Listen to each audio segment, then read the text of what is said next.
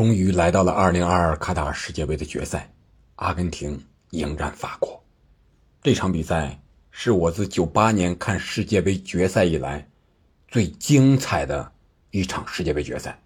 这里面不仅仅有比分、有球星，整个过程也是跌宕起伏。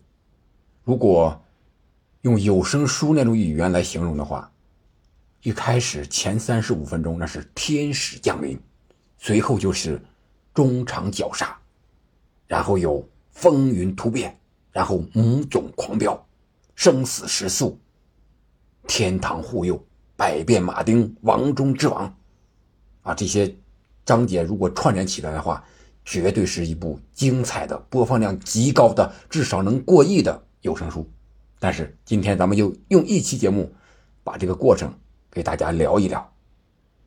首先，这场比赛。阿根廷在人员布阵上有了一定的调整，啊，主要是迪玛利亚因伤之后首发出场，而且他是来到了左路，不是之前的右路，这个变化可以说是非常有效的。当然，这是从结果上来说，还有一个变化就是左后卫，以前由于阿库尼亚呢他受伤了，有几场比赛没有打，这次呢让塔利亚菲戈又。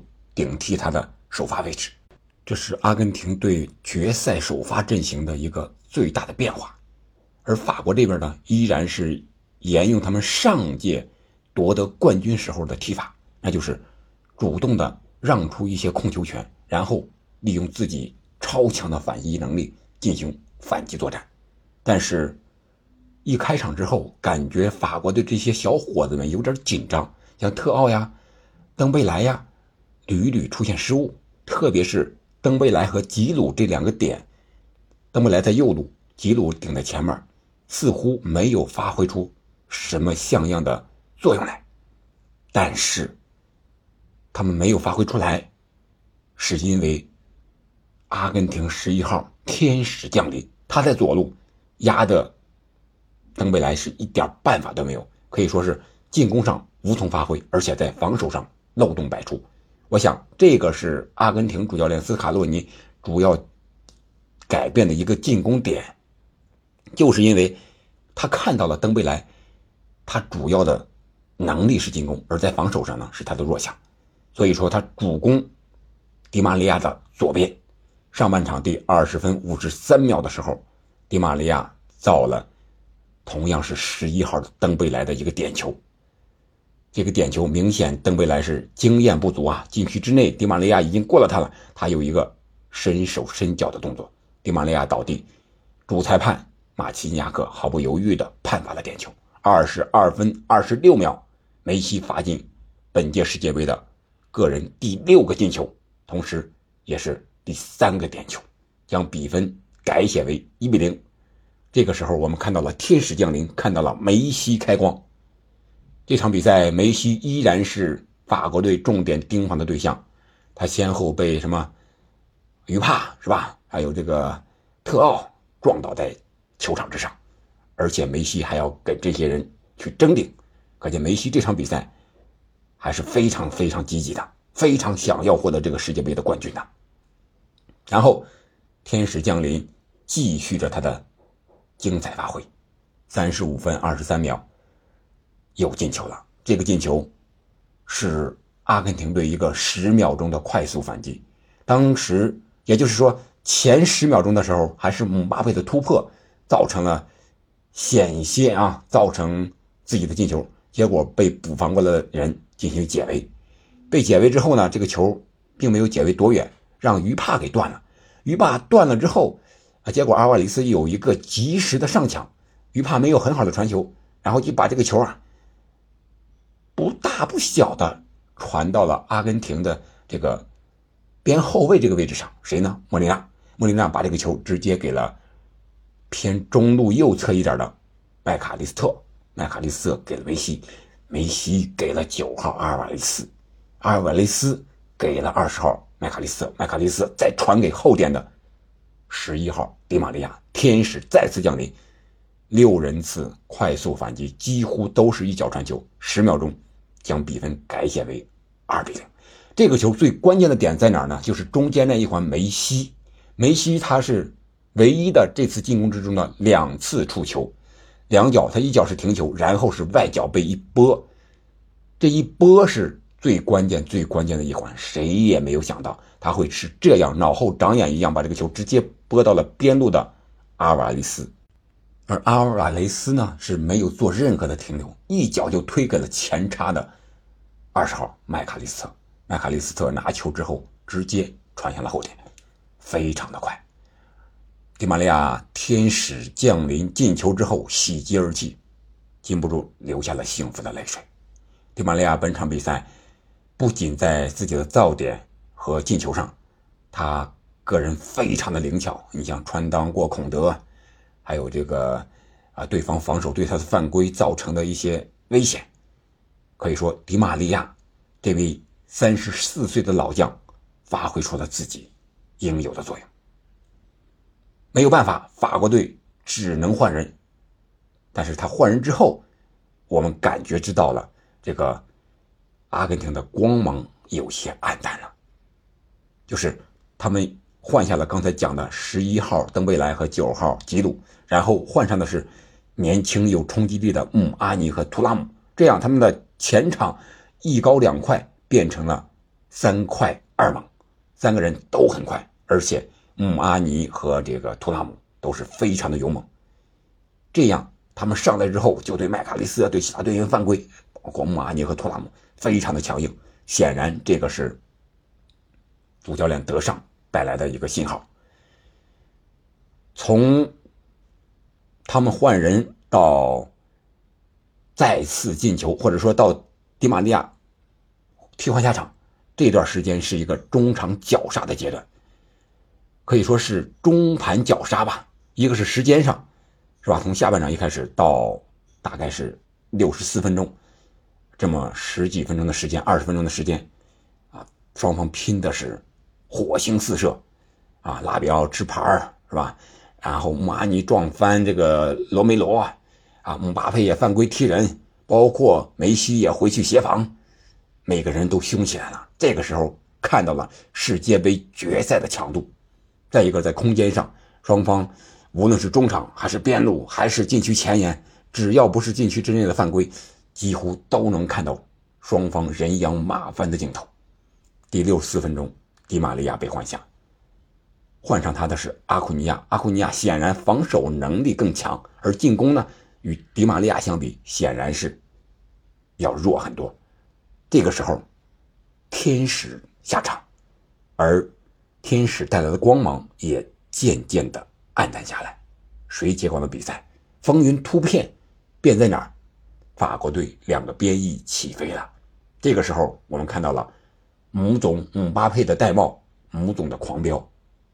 先是在第七十八分十四秒的时候。替补登场的穆阿尼突破奥塔门迪，制造点球。七十九分二十四秒，姆巴佩一蹴而就，将比分追为一比二。在这之前呢，德尚又换上了二十号和二十五号，一个是卡马文加，一个是科芒，一个是后防的好手，一个是边路的突击手。可以说，科芒上场之后，对他们前场的贡献还是非常大的。而这个点球的制造呢，也正是和他们二人上场有很大的关系。没过两分钟，八十分五十九秒，姆巴佩又进球了。而这个进球呢，正是科芒在中场抢断了梅西，然后他传给了十四号法比奥，法比奥端给了左边路插上的姆巴佩。姆巴佩这个时候和二十六号小图拉姆做了一个撞墙，图拉姆把这个球又做给了姆巴佩。姆巴佩右脚的一个禁区线上的凌空扫射，将比分瞬间扳为二比二。这个风云突变是谁也没有想到的，而且还是断的梅西的球。梅西马上就要封王了，但是出现了一个意外。可以说，世界杯决赛的舞台，谁也不会轻易放弃夺冠，谁也不会在逆境的时候轻易放弃再次崛起。我想。梅西想要封王，必须还要跨过法国这一关，跨过姆巴佩这一关。随后，双方你来我往还有机会，特别是，呃，小图拉姆在禁区之内有一个假摔被马奇尼亚克出示了黄牌，而这个球呢，啊，主裁判也是明察秋毫吧。但是最后时刻，呃，像法国队的进攻导致罗梅罗跪地救球给了大马丁，还有就是科芒有一次反击的机会，啊，结果主裁判是吹停了比赛，给了。防守队员一个黄牌，我觉得这个有点吹的不太合理。如果让这次进攻打完，因为当时法国队进攻有利，然后回过来再补牌给阿库尼亚，这个可能是更合理的。也许那个次进攻打完，法国队就有可能将这个比分再次反超。但是事实如此，无法假设，那我们就只能进入加时赛。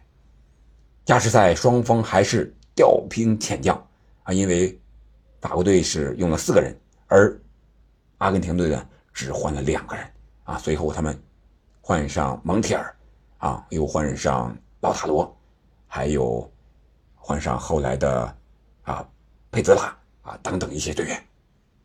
但是老塔罗上场之后呢，依然延续了他们之前的一些个拿球有机会，但是没运气进不了球的这种。迷幻的状态，而梅西呢，也给老塔罗做了好几次球的机会，老塔罗不是打飞，又是打高，最后时刻还是球王本色。一百零九分钟，梅西补射进球，将比分反超为三比二。但是，最后时刻又是生死时速之时，姆巴佩过来救了法国队的命运。一百一十七分钟，姆巴佩在禁区边缘射门。打在了出来防守的蒙铁尔的手臂上，蒙铁尔这个手张开有个下压的动作，打到这个肘部这个位置，主裁判马奇尼亚克判罚了点球，姆巴佩主罚再进，将比分又扳平为三比三。但是点球大战是谁也不想进的，最后读秒的时刻，你来我往，还有绝杀的机会，这个时候就有百变马丁了，大马丁成了圣马丁。他用腿挡住了科洛姆阿尼的一个推射，回之这门老塔罗有一个绝佳的机会，但是他顶偏了，顶出了底线，双方无奈之下只能进入点球大战，而阿根廷呢，显然在点球大战中表现得更好，准备的更充足，他们在最后时刻换上了点球手迪巴拉，技术更好的这些队员。在点球大战中，姆巴佩和梅西分别代表自己的球队首发出场，而且也是双双命中。但是，法国队第二个出场的科芒罚失了点球，而迪巴拉呢，在中路罚进点球，在点球上，阿根廷二比一领先法国。法国队第三个出场的是小将楚阿梅尼，但是他过于追求角度，射偏了，而这个时候。阿根廷的门将大马丁跳起了他的标志性的面条舞，而第三个出场的阿根廷的队员是帕雷德斯，一脚命中。前三个点球，法国队罚失了两个，第四个出场的马尼必须罚中，法国队才有可能再罚第五个点球。马尼不负众望，也是罚进了这个球。但是阿根廷队的蒙铁尔第四个出场，也把球罚进了，这样，点球大战，阿根廷四比二战胜了法国。阿根廷先于法国获得了第三座世界杯冠军的奖杯，而在这场比赛上，梅西是上演了梅开二度，而他的对手姆巴佩是上演了帽子戏法，但是胜利的一方却属于梅西所在的阿根廷。法国队无缘世界杯的卫冕，而阿根廷呢，有了在天堂之上的马拉多纳的护佑。显然，他们穿着自己主队的球服，在这之前，阿根廷只要只穿这种主队的球衣进行的决赛都获胜了，包括1978和1986，而没有穿这项剑条衫的主队的球衣输了。所以说，这也可能是一种命运吧。可能也是一种玄学。至此，2022卡塔尔世界杯阿根廷七场比赛全部结束。他们在第一场输球之后，随后六场连战连捷，梅西也是越来越好，在决赛也是上演梅开二度，终于成为王中之王。好了，阿根廷梅西的封王之路这个系列小节目我们就聊到这儿了。随后我们重点聊一聊曼城的三冠王，还有瓜迪奥拉的故事。欢迎您的收听，我们下期再见。